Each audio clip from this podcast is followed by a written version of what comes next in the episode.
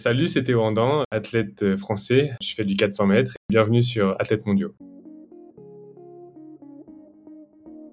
Salut tout le monde, bienvenue dans ce nouvel épisode d'Athlètes Mondiaux, le podcast 100% athlète qui donne la parole aux meilleurs athlètes du monde.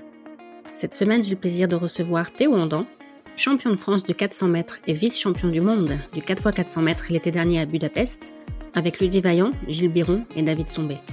Avec Théo, nous avons parlé de ses débuts en athlée et de ce qu'il doit à son premier entraîneur, Jacques Condusso, mais aussi de son arrivée à l'INSEP, du passage des catégories jeunes à la catégorie senior et des moments clés de sa jeune carrière. Et bien sûr, nous sommes revenus sur les mondiaux de Budapest et la magnifique médaille d'argent du 4x4 français. Vous entendrez également Théo parler des ambitions du collectif 4x4 ainsi que de ses ambitions personnelles pour 2024. Pour info, nous avons enregistré cet épisode le 19 janvier 2024. Bonne écoute Salut Théo, bienvenue sur le podcast. Bonjour.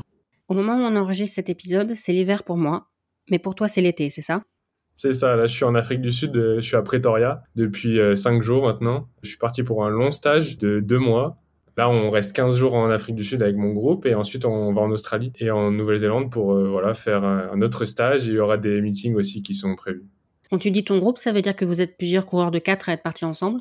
Exactement, bah, il y a mon groupe d'entraînement euh, de l'INSEP avec euh, Ludovic Ousseni, Fabrizio Saidi. Plus euh, là en ce moment, il y a Thomas Jordier et Jimmy Vico qui sont, et Jean-Pierre Bertrand qui sont avec nous en Afrique du Sud. Il y aura que Thomas qui va venir avec nous en Australie pour quelques jours. Mais voilà, on va faire ce périple ensemble. Donc tu fais pas de saison indoor? Ouais, du coup, pas de saison en salle. en fait, je vais faire des compétitions. C'est comme si je faisais une saison en salle, mais à l'extérieur, en fait, en faisant des compétitions en, Australie, quoi. Je fais quand même des compétitions cet hiver, mais non, je vais pas courir en salle en France. Normalement, tu es à l'INSEP, c'est ça? Oui, je vis à l'INSEP. Ok, donc tu as quand même des infrastructures à l'INSEP pour t'entraîner à l'intérieur. Pourquoi avoir fait ce choix de partir dans l'hémisphère sud? Bon, on, voulait faire, euh, on voulait faire des meetings parce que vu qu'il y a les Europes qui arrivent tôt euh, au mois de juin, donc euh, en plus nous on a les championnats du monde de relais au début mai. Donc en fait la marge elle est assez courte pour réaliser des meetings et si on veut faire ou confirmer des minima, donc on a fait ce choix de partir en Australie bah, pour faire des meetings et tenter de, voilà, de se rapprocher des minima pour les Jeux et de faire les minima pour les Europes aussi. En termes euh, d'infrastructure, il y a quoi là où tu Parce qu'on voit beaucoup d'athlètes euh, de, l'hémisphère nord qui vont dans l'hémisphère sud pour faire des stages, mais on n'a pas forcément idée de ce à quoi vous avez accès.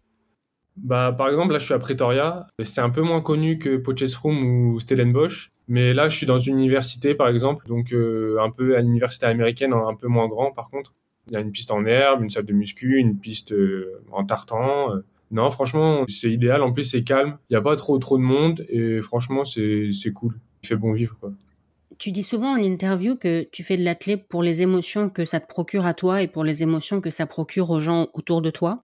C'est quoi ton premier souvenir d'émotion ressenti grâce à l'athlète? Peut-être une émotion qui t'a donné envie de continuer quand tu as commencé? Euh, Je pense quand je fais mon premier titre de champion de France euh, en salle euh, en cadet en 2016, il me semble. Et euh, bah là, j'ai vu que bah, mes parents ils étaient fiers de moi, euh, mon coach de l'époque était fier de moi, et bah, du coup, ça donne envie de, continuer. Enfin, en fait, quand je vois mon père qui me pousse et qui est super fier de moi à chaque performance, etc., moi, c'est ça vraiment qui me pousse chaque jour à m'entraîner et à faire des compétitions, quoi, parce que ça permet de rendre fier ma famille quand je vois ma famille qui me suit, euh, qu'elle soit à l'étranger ou en France, euh, et qui m'envoie des messages tout le temps, c'est ça vraiment qui me donne de l'énergie pour continuer. Donc si tu avais été dans une famille où on t'avait dit que le plus important c'était les études et qu'il fallait pas que le sport ça te distrait, t'aurais sans doute pas eu envie de continuer?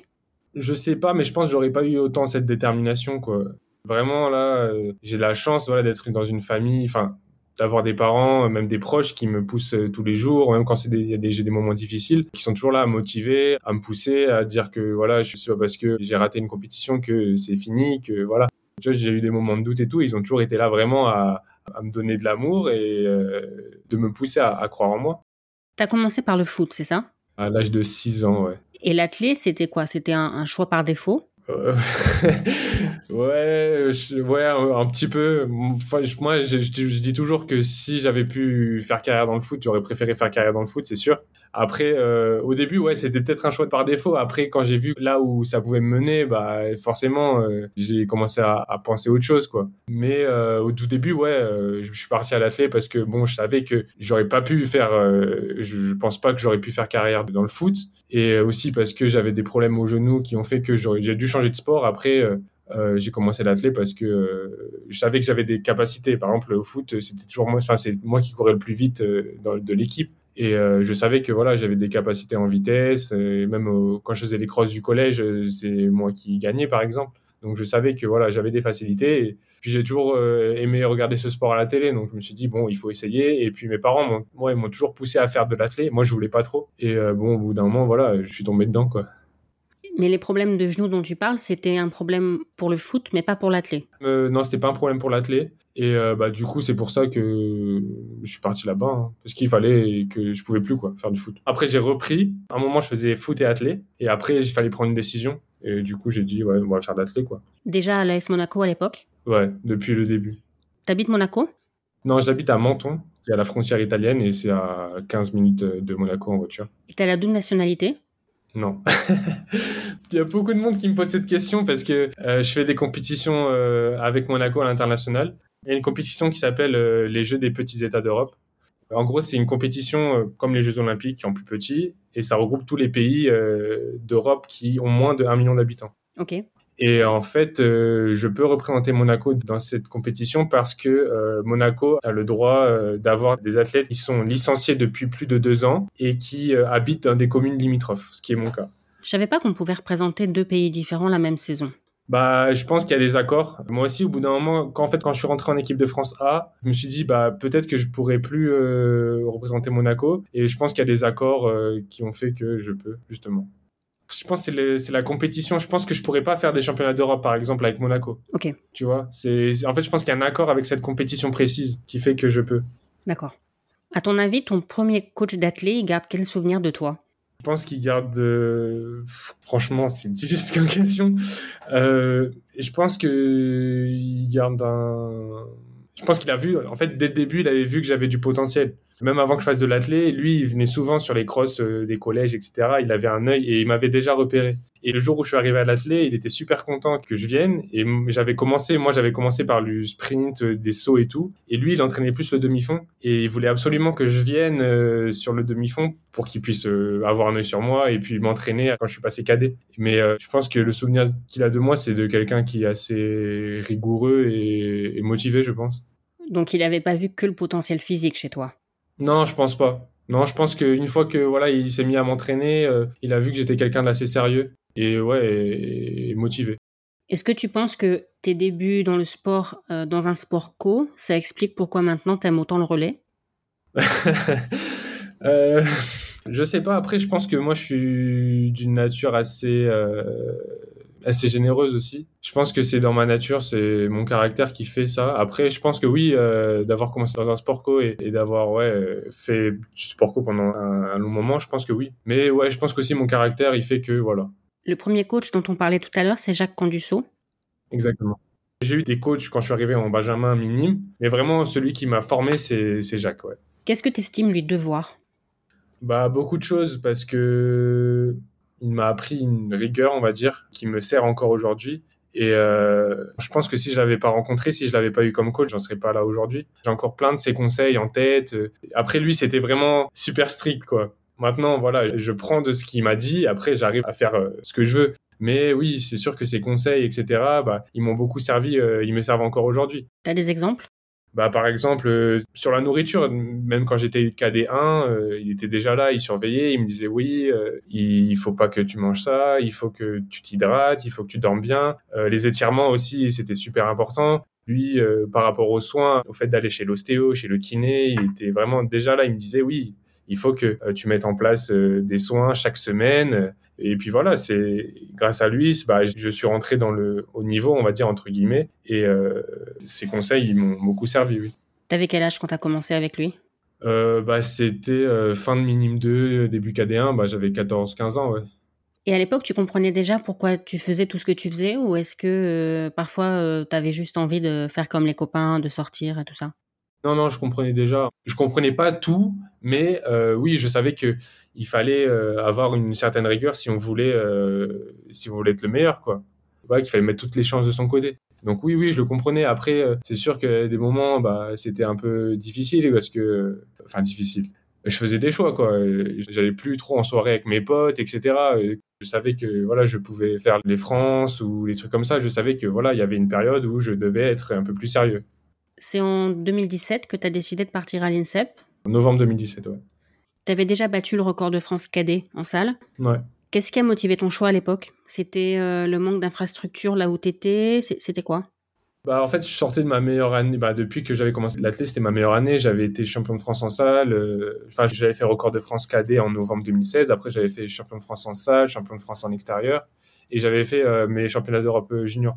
Et en fait, à ce moment-là, bah, je venais d'avoir mon bac et je rentrais à la fac à Nice. Et le rythme de vie, il me convenait plus. Il fallait que je prenne ma voiture euh, le matin, que j'aille jusqu'à la fac, que j'aille en cours et après que j'aille au stade à Monaco, que je rentre chez moi. Enfin, c'était compliqué et j'avais peur que bah, ça me prenne trop d'énergie et que bah, je ne puisse pas y arriver. Et en fait, j'ai eu la chance que aux Europe Junior, bah, j'ai rencontré euh, mon coach actuel, Marc Vecchio. Okay. Et en fait, le feeling, il est tout de suite passé même avec mon coach, euh, mon ancien, enfin mon premier coach, le feeling est passé avec lui aussi. Et en fait, ils avaient un peu la même manière de voir les choses au niveau de l'entraînement. Et euh, on en a discuté avec euh, Jacques, euh, mon premier coach, et on a décidé que, voilà, moi, on m'a proposé la solution d'aller à l'INSEP, parce que j'avais contacté la fédération pour leur dire que bah, ça me convenait plus ma situation actuelle, il fallait trouver une solution. Et du coup, on m'a proposé de rentrer à l'INSEP et j'ai accepté. En fait, ça s'est fait super vite. Si tu veux, trois semaines avant que j'intègre l'INSEP, jamais j'aurais pensé que je serais à l'INSEP, quoi. Genre, ça se fait super vite. Puis voilà, c'est comme ça que je suis rentré à l'INSEP et voilà, j'y suis toujours. Et tu as continué tes études à l'INSEP? Bah, j'ai continué à l'INSEP, j'ai fait un an de STAPS parce que j'étais en STAPS et en fait ça m'a pas plu du tout. Et après j'ai changé et puis euh, je suis rentré en école de journalisme et euh, j'ai eu mon diplôme de journaliste. Mais à l'INSEP, il y a les infrastructures pour faire ses études ou c'est à l'extérieur? Ouais, il y a des infrastructures. Euh, je sais enfin, il y a un STAPS où tous les élèves de bah, ceux qui veulent faire STAPS, ils vont là-bas. On sort pas de la structure, on reste dedans. Ensuite, je crois il y a des BTS. Peux passer ton diplôme de coach et il y a bah, l'école de journalisme Sportcom que, que j'ai fait. Donc en fait, quand tu es à l'INSEP, tu quasiment jamais besoin de sortir, si? Bah quasiment pas. Après, euh, il faut sortir de là. Parce que si tu sors pas, bah tu restes dans un cocon, entre guillemets, mais il faut sortir, il faut s'aérer la tête parce qu'au bout d'un moment, euh, t'en peux plus, quoi. Mais euh, tes débuts à l'INSEP ont été un peu compliqués, non? T'as pas mis du temps à t'adapter? Ouais, j'ai mis, on va dire que j'ai mis deux ans à vraiment trouver ma place, quoi. Première année, ça a été dur, bah, déjà parce que ça s'est fait super vite. Je m'attendais pas forcément à rentrer à l'INSEP tout de suite. Et euh, bah, l'éloignement familial aussi au début, euh, moi j'étais jamais vraiment parti de chez moi. Du coup c'était un peu compliqué. Je redescendais quand même assez souvent voir mes parents. Puis aussi euh, bah, la météo parisienne c'est pas la même météo que quand tu es sur la côte d'Azur. Hein. Le soleil l'hiver tu le vois jamais et puis même la neige etc. Enfin c'est dur. Hein. Mais tu parles à une Dunkerquoise. Ah bah ma maman aussi est Dunkerquoise. Mais ouais, c'était dur. Et puis, moi, je suis une nature assez timide, donc je suis arrivé là-bas j'avais pas trop d'amis, euh, j'allais difficilement vers les gens, donc euh, ouais, j'ai mis du temps à, faire ma place et à trouver ma place. Et ensuite, la deuxième année, bah il y a des partenaires d'entraînement qui sont arrivés. Euh, Fabrizio, Wilfried à l'époque est venu, Luigi et tout. Donc là, ça, a commencé, voilà, vraiment à, j'ai à me plaire à l'INSEP. Même si au début, bah, les performances n'ont pas suivi. Hein. Les deux premières années, bah, je battais pas mon record. J'ai douté. Je me suis dit, bah, ça se trouve, c'est pas la bonne solution. C'était pas le bon choix. Mais bon, euh, moi, j'ai toujours cru que, voilà, au bout d'un moment, ça allait payer. Et puis, je vois pas pourquoi euh, en junior 1 et tout, ça allait. Et puis que là, je mettais des ingrédients en plus, etc. J'étais plus professionnel, entre guillemets, dans ma vie d'athlète. Et pourquoi ça payerait pas? Je pense que c'est juste que j'ai eu un problème d'adaptation et j'ai pas trouvé mon équilibre au début. Et à la fin, je l'ai trouvé, quoi. C'était juste une question de temps ou t'as changé des choses? Non, non, c'est. Je pense que c'était juste une question de temps. Je pense qu'il fallait que je trouve ma place et que aussi je. Il y a une année où, ouais, la deuxième année à l'INSEP, où voilà, j'étais un peu. Je me suis blessé, j'ai eu une fracture de fatigue au fémur et à partir de ce moment-là, je pense que j'ai un peu déconnecté de l'athlé, euh, j'étais un peu perdu. Mais après, je me suis remis sur le droit chemin et puis euh, j'ai eu la chance d'avoir aussi du soutien de mes proches, de mes partenaires d'entraînement, etc. Donc, euh, bah, ça a fait que aussi euh, j'ai pu remonter un peu la pente et puis toujours croire en, en, mon projet, quoi. Et le choix du 400, c'était une évidence ou parce que tu disais au début que ton coach, ton premier coach, était plutôt spécialisé dans le demi-fond. Pour moi, c'était évident. Pour lui, moins parce que euh, bah, lui me voyait plus comme un coureur de 800 parce que quand je suis arrivé en cadet euh, je faisais du demi-fond je faisais du 800 et après moi j'ai toujours une attirance pour le 400 mètres même quand je regardais à la télé c'est une épreuve qui vraiment qui me plaisait donc non pour moi c'était vraiment évident en fait, ce qui s'est passé, c'est que je faisais, bah, j'ai fait toute la prépa sur du 800 et euh, je me suis blessé au dos en mois de mai, mois d'avril-mai. J'ai eu un mois et demi d'arrêt et après, j'ai repris l'entraînement. Et 15 jours après, j'avais les régionaux sur 400. Et en fait, je fais les régionaux et je me qualifie directement pour les France. Quoi. Je fais une perf, je fais 50.16, je crois. Et ce qui était déjà une bonne perf pour un, un KD1. Mm. Donc, euh, moi, je, moi, je me suis dit, à partir de ce moment-là, bah voilà, c'est parti. Quoi. Je pense que j'ai quelque chose pour cette épreuve. En 2021, tu as gagné les Europes Espoirs avec le 4x4. Ouais. Et à la fin de l'année, dans une interview, tu as dit que tu avais vraiment franchi un cap, que tu avais compris des choses techniquement dans la façon de courir et de t'entraîner. Ouais. Tu peux développer un peu et nous donner peut-être des exemples de choses que tu as apprises cette année-là? Techniquement, je courais plus de la même façon. On va dire, ma foulée n'était plus la même. Et en fait, c'est sur quoi on travaille avec mon coach bah, depuis que je suis arrivé. Et en 2021, c'est vraiment là où j'ai compris euh, comment avoir la foulée que l'on recherchait, c'est-à-dire une foulée plus économique. Et puis, puis voilà, même au niveau de l'entraînement, je comprenais plus de choses. Pourquoi on fait ça? Pourquoi on fait ci? Puis en fait, quand tu comprends l'entraînement, bah forcément, euh, tu t'investis plus dans, dans, ce que tu fais et ça te donne euh, des clés en plus. Et euh, ouais, bah c'est ça en fait. C'est aussi mentalement. Euh, je pense que j'étais encore un peu plus euh, professionnel euh, dans ce que je faisais. après 2021, mon regret c'est de ne pas avoir été aux Jeux Olympiques parce que je pense que voilà, j'en étais capable. Je, je pense que c'est juste mentalement, je m'étais blessé au mois d'avril et j'ai pas su aussi rebondir. Et tout ça, c'est des, des, expériences qui ont fait que bah voilà, je je pense que cette année-là m'a beaucoup servi. Puis voilà, c'est à partir de ce moment 2021, bah c'est parti quoi. Qu'est-ce que tu veux dire quand tu dis que tu n'as pas su rebondir après ta blessure? Quand je me suis blessé, j'étais vraiment très en forme. Je venais d'être sélectionné pour les mondiaux de relais euh, avec l'équipe de France, donc c'était ma première sélection senior. Et en fait, bah, ça m'a mis vraiment un coup euh, derrière la tête. Parce que j'avais fait une bonne saison hivernale. Vraiment, moi, c'était mon objectif d'être euh, dans l'équipe des mondiaux de relais. Et que été sélectionné, j'étais super content. Et après, je me suis blessé au psoas. Et bah, ça m'a mis vraiment un coup derrière la tête. Et puis, je, je me suis un peu écroulé, quoi. J'ai l'impression que j'allais, voilà, en, en quatre semaines, un mois de blessure, enfin d'arrêt, j'allais tout perdre. Alors que, enfin, tu perds pas tout ce que tu as, ce que as fait depuis euh, le mois de septembre où tu as repris l'entraînement. C'est juste que voilà, je pense que j'ai pas. Je me suis dit, bah, c'est mort et tout, euh, la saison, ça va être compliqué. Euh, j'avais. Enfin, j'étais déçu, quoi. en fait, moi, je marche à la confiance et quand j'ai repris l'entraînement et que je vois que c'était pas, c'était pas fameux, je me suis dit, bon, ça va être compliqué, les compétitions, etc. Mais quand j'arrive au championnat de France Elite et à Angers en 2021 et que, bon, je me fais éliminer en série directement, mais je fais un chrono en moins de 47. Et pour moi, un chrono en moins de 47, ça faisait, ça disait quelque chose, quoi. Ça, pour moi, c'était un signal. Et euh, bah, à partir de ce moment-là, ça m'a fait un déclic. Et après, euh, il y a eu les championnats de France Espoir derrière. Et après, il y a eu les championnats d'Europe U23. Euh, Donc voilà. Et pour revenir à la question de la foulée économique, comment ça se travaille ça? Comment on peut rendre sa foulée plus économique? Bah Nous, on, on essaye vraiment de ne pas ouvrir notre foulée, quoi.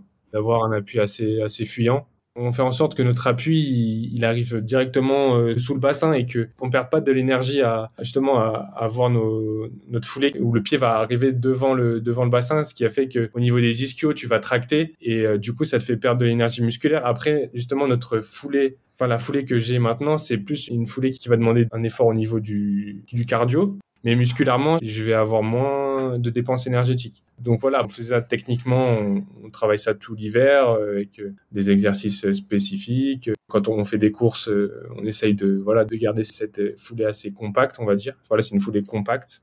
Tu penses pendant la course? Non, non, dans la course, j'y pense pas parce que après c'est acquis en fait. Au fur et à mesure, c'est acquis. C'est vraiment l'entraînement, on essaye de travailler ça. Après, pendant la course, non, on n'a pas vraiment de, de consignes techniques sur la foulée, quoi. Aussi, plus à la fin, on sait que voilà, l'important c'est qu'on essaye de, garder une foulée assez compacte à la fin sur les derniers 100 mètres, mais pas, pas avant quoi. Et cette foulée économique, elle t'aide aussi à moins te blesser? T'es moins sujet aux blessures vu que c'est moins exigeant musculairement? Bah, je pense que ouais, je pense qu'au niveau des disques jambiers, ça va me protège un peu plus, on va dire. Après, je suis sujet aux blessures comme tout le monde, mais euh, on va dire que cette foulée, je pense qu'elle évite certaines blessures, je pense. D'accord. Il y a quelques mois, quand j'ai demandé aux éditeurs s'il y avait certains sujets dont ils voulaient que je parle dans le podcast, certains m'ont dit qu'ils avaient envie que j'aborde la question du passage des années jeunes aux années seniors. Parce qu'on en voit beaucoup des jeunes qui sont très performants jeunes et qui après n'arrivent pas à passer le cap. Est-ce que toi, ça a aussi été une période un peu difficile pour toi? Quels conseils tu pourrais donner aux jeunes qui redoutent un peu ce passage en senior? Bah déjà, il faut se dire que quand on entre en catégorie espoir, euh, on est considéré quasiment comme euh, senior en fait. Et puis, euh, il faut pas, après, il faut pas se mettre de pression particulière. Il faut prendre le temps. En fait, euh, l'athlète, c'est un sport de patience. C'est pas parce que voilà, tu perfs en, junior et que quand tu arrives en espoir 1, espoir 2, puis senior 1, euh, que tu perfs pas que c'est fini en fait. Je pense qu'il faut prendre les choses comme, euh, comme elles viennent. Il faut il faut pas changer quelque chose. Il faut continuer. C'est pas parce que tu passes senior qu'il faut tout changer, quoi. Il faut garder la même recette. Si ça fonctionnait avant, bah, il n'y a pas de raison pour que ça fonctionne plus. En fait, je pense que c'est une fausse pression que les gens se mettent et il faut pas se mettre de pression supplémentaire par rapport à ça. Tes premières sélections en équipe de France senior, comme tu n'as pas pu les avoir en 2021, c'est en 2022. Au Mondiaux d'Eugene, vous terminez septième et après aux Europes de Munich, vous décrochez la médaille de bronze avec le 4x4. Qu'est-ce que tu as appris de ces premières sélections? Bah, J'ai appris déjà qu'un championnat senior, ça avait rien à voir avec un championnat jeune. Euh, déjà, euh, bah, rien qu'au niveau de la grandeur de l'événement, quoi. C'est ouf. Moi, quand je suis arrivé à Eugene, euh, tu cours dans un stade qui est quasiment plein, et puis tu es sur le stade d'échauffement, tu as des Michael Norman, tu es en chambre d'appel avec des Michael Norman, tout ça, tu te dis, c'est un truc de fou, quoi. J'ai eu la chance aussi d'être entouré. On a eu un stage euh, à Eugene euh, dix jours avant l'entrée en compétition euh, où voilà, on partageait des moments ensemble avec des coureurs plus expérimentés, que ce soit du 4x4 ou d'autres épreuves. Au niveau de la Fédé, enfin de la Fédé de, ce qui est mis en place, au niveau des soins, c'est, tu vois que c'est beaucoup plus professionnel, même au niveau de la médiatisation, les conférences de presse, etc. t'as pas tout ça quand tu es un jeune. Donc, euh, non, franchement, c'est quand tu arrives là-bas, c'est super cool. Hein. Moi, j'ai trop kiffé. Hein. Quand j'ai couru la première fois à Eugene, euh, les séries du relais, euh, franchement, c'était incroyable. Quand je suis sorti du stade, j'avais qu'une envie, c'était de retourner le lendemain tout de suite pour faire la finale. C'était vraiment trop bien. Vraiment, je crois que c'est la, c'est la course où j'ai le plus kiffé courir de toute ma carrière, je pense. Qu'est-ce que tu as kiffé? Je sais pas, c'était. je courais dans un stade, c'était plein. Et je sais pas, j'ai une sensation, genre vraiment, je prenais vraiment du plaisir si je dois dire, est-ce que tu prends du plaisir quand tu cours? Je dis, bah là, j'ai vraiment pris du plaisir euh, à courir à ce moment-là. C'était vraiment, euh, je sais pas, c'était bizarre. Je ne saurais pas vraiment l'expliquer, mais c'était vraiment bien. Et la médaille de bronze à Munich, c'était un objectif pour vous? C'était ça que vous étiez venu chercher? Oui, euh, c'était un objectif parce que déjà, je crois qu'à Eugene, on fait deuxième nation européenne parce qu'il y avait les Belges qui ont fini troisième. Donc euh, oui, on savait qu'on allait viser la médaille. Puis on était là, on se disait à Munich, euh, médaille, c'est obligatoire. quoi. En plus, au championnat, on voit Thomas, il est en forme, il, bat son record à, tous les tours, il va, il va en finale, etc. Donc euh, on savait qu'on avait les armes pour faire une médaille, c'était vraiment l'objectif. Et en plus, toi, cette année-là, en 2022, tu avais fait ton premier chrono sous les 46. Ouais ça donne aussi des ambitions supplémentaires, un chrono comme ça? Ouais, bah moi c'est vraiment l'objectif de l'année. Pour moi c'était vraiment, je voulais rentrer en équipe de France senior et je voulais faire moins de 46. Bah je le fais en finale des championnats de France à Caen. À l'époque c'était vraiment un truc de fou, enfin un truc de fou. Je trouvais que c'était compliqué de faire moins de 46. Et je me disais, euh, quand je regardais les autres qui faisaient des 45-10, des 45 je me disais comment ils font pour faire ça? Ouais, c'est vrai, moi ça me paraissait ouf. En fait, tu passes des caps après. Après, quand tu fais moins de, quand tu fais moins de 46, après c'est plus facile pour toi de faire des 46-50 en fait, ton niveau d'avant, il devient plus facile euh, après, quoi, à atteindre. Et euh, ensuite, euh, non, oui, ça donne des, ambitions parce que tu sais que tu veux pas t'arrêter là et que grâce à ça, je suis rentré en équipe de France senior et tu veux garder ta place. Et tu sais que pour garder ta place, il faut que tu réalises des performances comme celle-ci. Tu parlais de Michael Norman tout à l'heure ou de l'équipe de Belgique. Il y a des grands noms comme ça du 400, du 4x4, comme Michael Norman ou en Belgique par exemple les frères Borlé c'est à Munich que tu prends le témoin derrière Kevin Borley Ouais. Tu penses à ça? Quand tu prends le témoin, que tu vois qu'il y a Kevin devant, connaissant son expérience en relais, c'est une chose à laquelle tu penses? Ouais, je me souviens que je me suis dit, quand je prends le témoin et que je vois que c'est Kevin Borley et que je sais que, bah, c'est un client, je me dis, bon, euh, le mec, il est expérimenté, euh, si tu prends une décision, il faut vraiment que tu l'assumes parce que le mec, il est capable de te, balader euh, toute la course au couloir 2 s'il veut, quoi. Donc ouais, ouais, forcément, j'y pense. Bon, après, euh, quand tu prends une décision, bah, tu l'assumes, et que ce soit Michael Norman ou n'importe qui d'autre, euh, voilà, tu fais ce que tu sens euh, sur l'instant. Et c'est Dylan Borley qui t'avait fait une réflexion après ton record perso, le 45-18 à Madrid en 2023 Ouais, bah, quand on finit la course euh, et qu'il voit mon chrono, il vient me voir direct, il me dit Ah, vous avez euh, une équipe de, de bâtards pour le relais. Et euh, bah, déjà, bah, ça fait plaisir, tu vois, qu'ils disent des trucs comme ça parce que ça montre que voilà, ils pensent que voilà, on, est, on, peut être des, des, potentiels médaillés, quoi. Donc, non, ouais, c'était assez drôle comme anecdote. Ce record, c'était avant les France, c'est ça? Ouais, c'était une semaine avant, ouais, une semaine avant Albi. Donc, aux France, l'objectif, c'était clairement le titre oui, oui, là, quand je fais 45-18, euh, je me dis, bah, il faut que. De toute façon, euh, moi, je vais jamais dans une compétition pour faire deuxième. Je vais toujours être gagné. Mais là, c'était vraiment. Euh, si j'avais été deuxième à Albi, j'aurais été très déçu. Et à ce moment-là, tu visais encore la qualification en individuel pour Budapest? Euh, Oui, je me disais que c'était possible parce que j'étais pas très loin. Après, on sait qu'à Madrid, bon voilà, c'est un stade où il y a souvent des chronos et qu'à Albi, euh, avec le vent et tout, ça allait être difficile. Mais on sait jamais, hein, on sait jamais. Euh, tu sais pas ce quoi t'attendre le jour J. Ça se trouve, t'as des jambes de fou ou alors les conditions elles sont incroyables comme par hasard. Tu sais pas. Donc oui, moi j'avais toujours le chrono dans ma tête. En plus, je me disais peut-être aussi si je suis champion de France avec un bon chrono au ranking, ça peut peut-être passer et tout. Donc je me disais ouais, non, pour moi c'était c'était toujours possible. Bon, après, ça l'a pas fait, mais c'est dommage. Ça sera pour une prochaine fois, mais non, non, je l'avais toujours dans ma tête. Est-ce que le fait de courir en finale face à des mecs avec qui tu cours le relais, ça aide aussi parce que vous vous connaissez bien les uns les autres, que tu connais le, schéma de course de chacun? Ça aide ça pour gérer sa course? Ouais, ouais, ouais, ouais. Par exemple, euh, bah, je sais par exemple qu'un mec comme David, euh, bah, je vais pas le. Ouais, David Sombé, je vais pas le voir. Euh, normalement, s'il est derrière moi, je vais pas le voir avant normalement euh, quand il reste 100 mètres quoi parce que c'est un mec qui part pas forcément très vite mais il finit très fort. Au contraire un mec euh, comme Thomas ou Gilles je sais que c'est des mecs qui vont peut-être partir plus vite que d'autres coureurs. Donc euh, je, en fait ouais on, connaît leur on connaît leur schéma de course c'est assez drôle. Mais ça rajoute un petit truc aussi de tu vois de courir contre des mecs qu'on connaît bien quoi. Vous étiez quatre à avoir couru en 45-50 ou moins avant Budapest c'est ça? Ouais. Mais vous étiez 8 dans le collectif 4x4 hommes. C'est pas beaucoup 8 non, moi je trouve que c'est pas beaucoup, c'est bien. C'est bien parce que bah, en fait, euh, bah, il y avait les, les six de base qui étaient partis à Budapest pour le 4x4. Après, il y a eu Ludwig et Wilfried qui se sont rajoutés euh, à la fin de leur épreuve indive.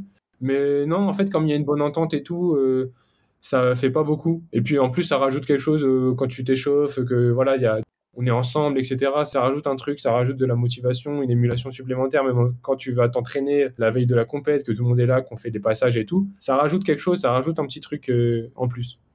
Vous vous échauffez tous ensemble, les huit? On fait un ou deux tours de stade ensemble.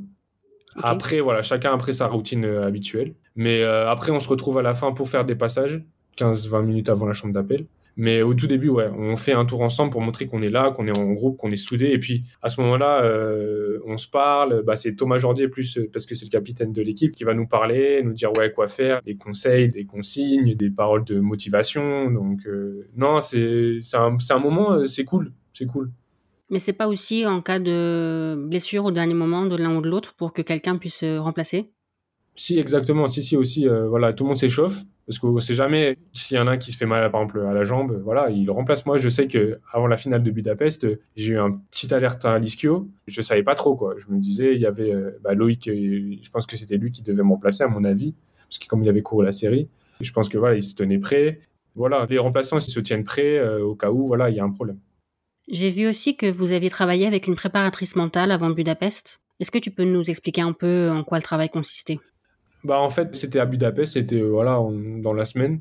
On faisait euh, un jeu, on, se passait une balle par exemple, et euh, tous ceux qui avaient la balle, ils devaient dire bah, un mot par exemple par rapport au collectif ou qu'est-ce qui renforce le collectif. Par exemple, là, à Potchefstroom, on a fait un travail avec les filles et les garçons du 4x4. On a fait un travail, on avait une grande feuille blanche où on marquait ouais, qu'est-ce qui peut pénaliser le collectif et qu'est-ce qui peut donner justement un bonus au collectif. Et en gros, on marquait, voilà, nous, ce qu'on pensait, et après, on a fait un débat sur ça. Donc, euh, c'est assez cool parce que euh, déjà, on apprend à se connaître les uns les autres, et puis euh, on voit ce que les autres pensent, etc. Donc, non, c'est un, un, bon exercice. Thomas Jordi, le capitaine, il savait qu'a priori, il n'allait pas courir à Budapest. Ça a été quoi son rôle à ce moment-là? C'était d'aider à la cohésion de l'équipe C'était de vous donner des conseils euh, individuellement? C'était quoi son rôle? C'est ça. Il nous parlait individuellement, euh, il nous motivait. Euh, avant la course, à chaque fois, il nous prenait, il nous disait voilà, tu dois faire ça, et si t'inquiète pas, si tout ça se passe pas bien, ou des trucs comme ça, des trucs vraiment. C'était super. franchement, moi, il m'a impressionné parce que je pense que ça devait pas être facile pour lui de, de, gérer ça parce que c'est quelqu'un qui est dans le collectif depuis 10 ans, je pense. Et euh, peut-être l'année où on est plus susceptible de faire une médaille au championnat du monde, bah il, va pas courir. Donc ça devait être un peu dur pour lui euh, de gérer ça, mais j'avais pas l'impression que tu vois, il était euh, triste ou quoi. Il est vraiment, il a mis son ego de côté. Il était vraiment là pour nous. Et c'était super. franchement, il a joué un, rôle majeur. Bah, on l'a vu dans la vidéo que qu'a fait la, Fédé après les, les championnats du monde, bah, qu'il était voilà, il avait un vrai rôle de capitaine pour nous motiver et nous pousser quoi. À Budapest, tu étais aussi dans le relais mixte en début de championnat. Vous avez fini quatrième. Comment t'as occupé ton temps entre les deux épreuves? Entraînement, quasiment tous les jours, parce qu'il faut, euh, faut rester actif, faut pas euh, s'endormir ou rester à l'hôtel à rien faire. Donc euh, j'allais à l'entraînement, de temps en temps j'allais au stade, pas beaucoup parce qu'il faisait très chaud quand même, et je voulais pas perdre de l'énergie bêtement. Donc je pense que je suis allé deux, trois fois au stade, mais voilà, après entraînement l'après-midi, des soins. Après le temps, en fait le temps il passe super vite en championnat, c'est pas trop ennuyant. En fait, la journée, elle est rythmée entre les entraînements, les soins, etc. Donc, euh, et puis le soir, tu regardes la télé, tu regardes les championnats. Donc, non, ça va, ça, ça passe assez vite quand même. Et comment le collectif 4x4 vivait le fait de voir que les jours se succédaient et qu'il n'y avait toujours pas de médaille française? Est-ce que c'était une pression supplémentaire? Non, nous, euh, à l'intérieur du collectif, on n'avait pas forcément de pression. Euh. Nous, on avait vraiment notre objectif à nous. Mais euh, après, c'est sûr, voilà, on était un peu triste que voilà qu'il n'y ait pas de médaille, parce que forcément, euh, quand il y a une médaille, ça lance une dynamique et puis euh, les autres ils sont meilleurs après quoi. Mais non, nous, ça nous a pas touché en fait. Parce que je pense que c'est David Sombé qui a dit en interview après votre médaille que je me souviens plus des mots exacts, mais il s'énervait contre les gens qui commentent et qui critiquent depuis leur canapé. Oui, bah en fait, euh, les gens ils se rendent pas compte que l'athlète c'est un sport, euh, c'est le sport le plus universel au monde et que forcément c'est beaucoup plus dur d'avoir des résultats à l'échelle mondiale. Et puis euh, les gens ils disent ouais, vous avez pas de médaille à Budapest, à Paris, ça va être quoi? Et on sait pas ce qui va se passer cet été quoi. Puis en plus à Paris, je suis quasiment sûr qu'il y aura beaucoup de médailles l'objectif Paris 2024 est dans la tête de beaucoup d'athlètes et c'est sûr que ce qui va se passer à Paris avec l'effet euh, bah, Paris à domicile et tout, bah, c'est sûr que ça va, ça va transcender des gens et il y aura des, surprises, je pense, et il y aura des, bons résultats, c'est sûr. Pour revenir à Budapest, en série, les choses n'avaient pas trop bien commencé. En série du 4x4 hommes, tu prends le témoin en cinquième position, c'est ça? Oui. Tu vas peut-être pas valider ce que je vais dire, mais d'une certaine façon, c'est toi qui qualifie l'équipe pour la finale. Tu gardes quel souvenir de ton 400 Comment tu as géré ton effort? Bah, hum, quand je prends le témoin que je me rabats, je vois qu'il y a l'Italien qui me gêne pour me rabattre. Du coup, je fais le choix de me rabattre derrière lui, même si c'était pas ce que je voulais au début. Et ensuite, je reste dans sa foulée. Je panique pas parce que je vois que les autres, ils sont pas très très loin. Les mecs devant, que voilà, le Kenyan qui est deuxième, euh, il est pas très très loin et que c'est pas mort. Donc euh, moi j'essaye de rester relâché. Après je sais que justement le finish c'est mon point fort et que sur certaines courses j'arrive à finir très fort. Donc euh, je savais que j'avais les jambes pour faire ça. Et puis euh, non voilà quand on rentre dans les dernières lignes droites je sens que j'ai le jus nécessaire pour aller grappiller les places qui nous manquaient. Mais ouais après je valide pas trop, je valide pas ce que tu dis parce que voilà c'est une performance collective et puis il y a David aussi qui a fait un, un vrai boulot avant de me donner le témoin. Donc non non non c'est moi qui conclue, mais après les autres aussi ont fait le taf, quoi. C'est pas, on a, on a fait quand même 3 minutes 005. C'est que c'était quand même une belle performance, tu vois. T'as pas fait ça tout seul. Voilà, c'est ça, exactement. Mais ce que tu dis, ça me fait penser à ce que m'a dit euh, Louise Maraval quand elle est passée dans le podcast et qu'on a parlé de sa fameuse ligne droite du 4x4 aux Europes Espoirs. Je lui ai aussi demandé si elle considérait que l'équipe lui devait la médaille d'or et elle m'a dit ah non, non, pas du tout, on a couru ensemble, on est une équipe. En fait, c'est comme si, par exemple, au foot, on retient toujours le buteur. Mais en fait, avant, il y a des mecs qui font la passe, il y a des différences et tout. En fait, dans un rôle, on retient celui qui finit, mais avant, il y a tout le monde qui fait le travail, quoi. Ce que je t'avais dit, c'était un peu de la provocation. Ouais, ouais, je vois très bien, je vois très bien. T'as dit en interview que le matin de la finale à Budapest, tu sentais que ça serait pas un jour comme les autres. Non, mais ça, c'est vraiment vrai. Quand je prenais ma douche et tout, commence à me changer, je sens qu'il y que c'est pas un jour comme les autres, qu'il y a un truc spécial, qu'il y a une énergie spéciale et tout, et que vraiment, qu'il va se passer quelque chose. Je sais pas pourquoi. Et ça t'était déjà arrivé, ça? Non, je me suis vraiment dit ça. Je me suis dit, aujourd'hui, c'est bizarre, c'est spécial, il va se passer quelque chose. C'est, je sais pas. Et la conclusion de ta journée t'a satisfait ou vous visiez encore mieux? Vous visiez l'or Nous, entre nous, on visait l'or. On s'était dit, on avait une réunion et tout, et on visait l'or. Parce que voilà, on veut viser toujours le mieux. Mais après, bah, forcément, on était super contents. Quoi. Médaille d'argent, record de France, c'était vraiment le top. Quoi. Et puis, c'est quand même pas n'importe quel record de France que vous avez battu. C'est le fameux record euh, du 4x4 de Paris 2003.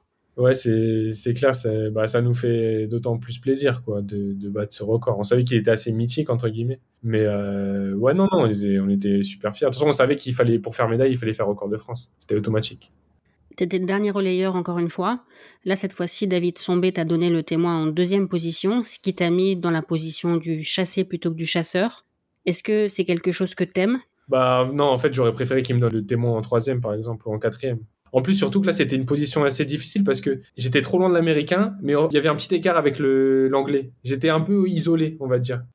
Et moi, comment je cours, préfère euh, avoir les, gens devant moi plutôt que de me sentir euh, chassé. Et puis en plus, enfin, moi, je me souviens quand je le vois qu'il va faire un deuxième, enfin, qu'il va passer le témoin en deuxième, je dis ah là là, euh, ça va être chaud quoi.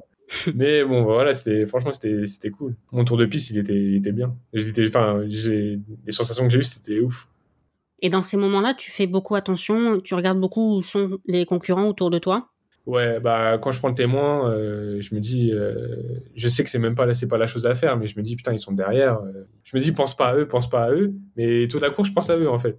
Et tu vois par exemple dans la dernière ligne droite, je me dis vas-y je vais regarder l'écran géant pour voir où ils sont, mais au dernier moment je me dis bah non je vais pas regarder parce que sinon je vais me crisper et si je les vois juste derrière bah c'est mort. Donc non après tu vois je suis resté assez concentré bah, sur ce que j'avais à faire, puis voilà.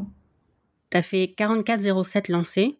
Est-ce que c'est une info qui t'intéresse ça ou est-ce que c'est secondaire par rapport à la médaille au record de France?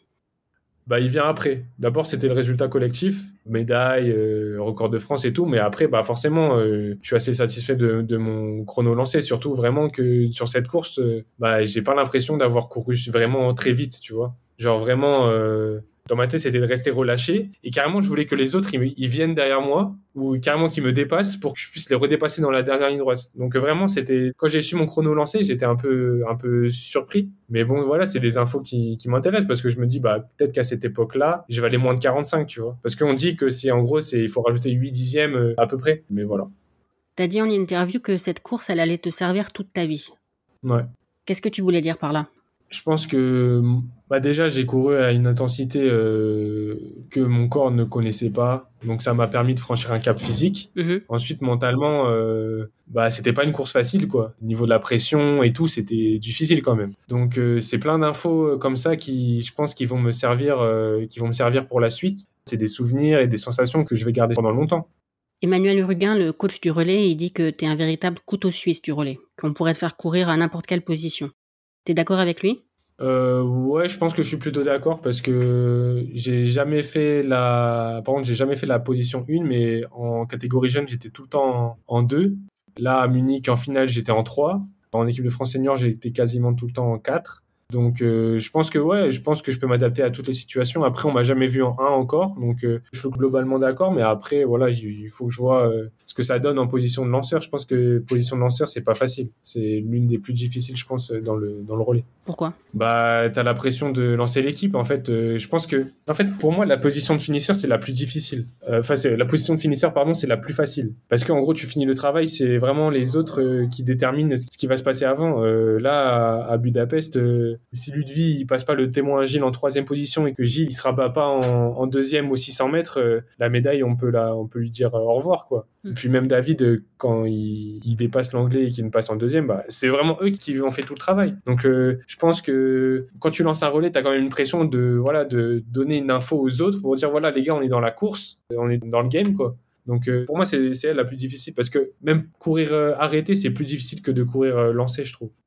Et la capacité que tu as aussi à, te faufiler, à savoir euh, quand faire ton effort, etc., c'est quelque chose que tu as toujours eu?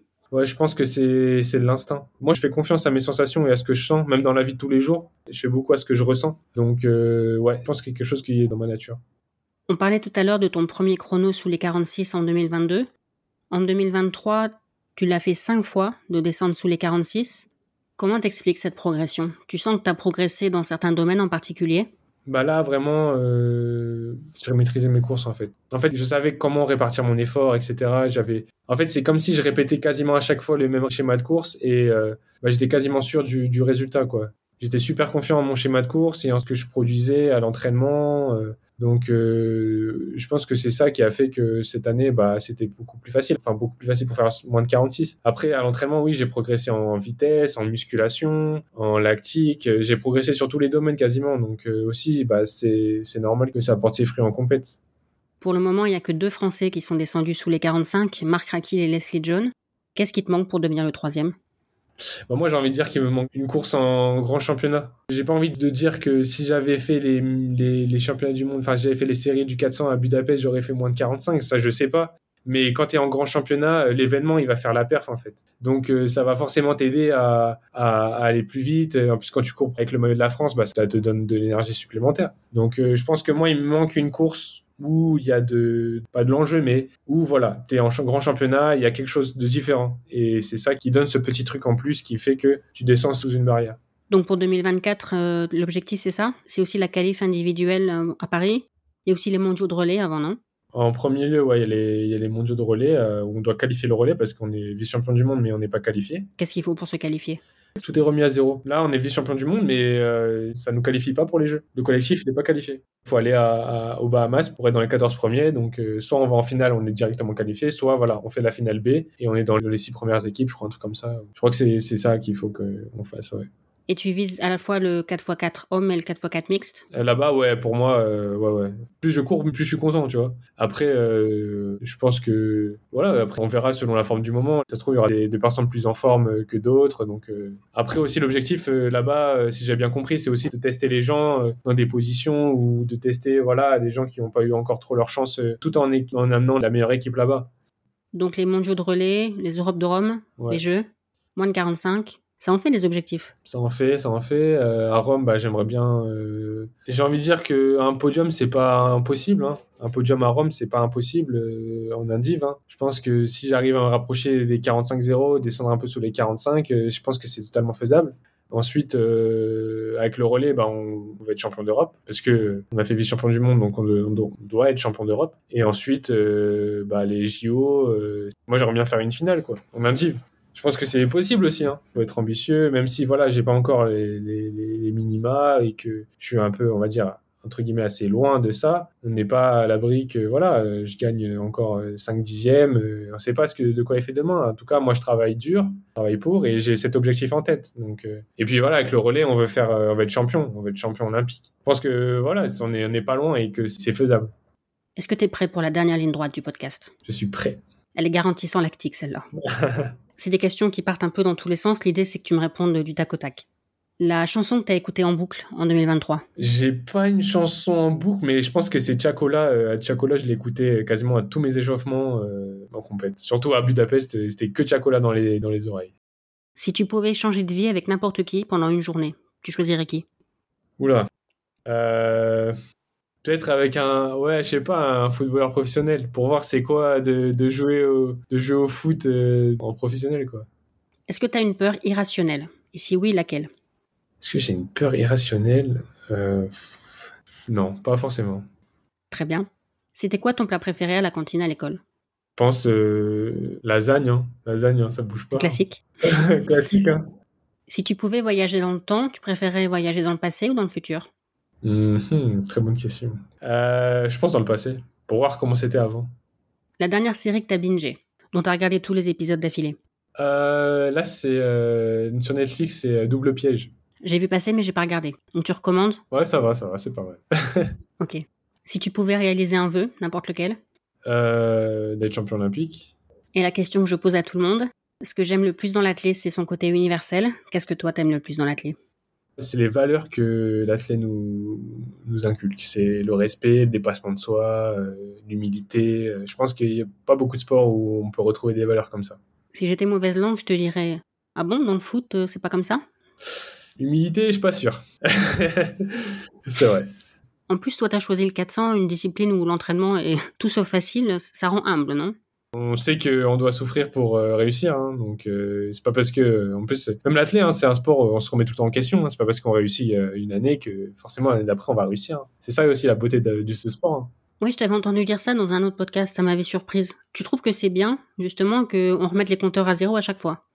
Ah, clairement, clairement. euh, faut, je pense qu'on s'ennuierait si euh, vraiment, euh, si tout, tout était acquis, on s'ennuierait. hein. Et puis même si c'est chiant euh, chaque euh, début de saison de repartir à entraînement, de refaire les trucs et tout, c'est chiant. Mais après tu sais quand tu perds, tu sais par quoi t'es passé en fait. C'est ça qui est beau. Est-ce que tu veux ajouter quelque chose? Bah que ton podcast est très très bien Merci. et que franchement ça fait plaisir, euh, ça fait du bien aussi d'entendre d'autres athlètes s'exprimer, etc.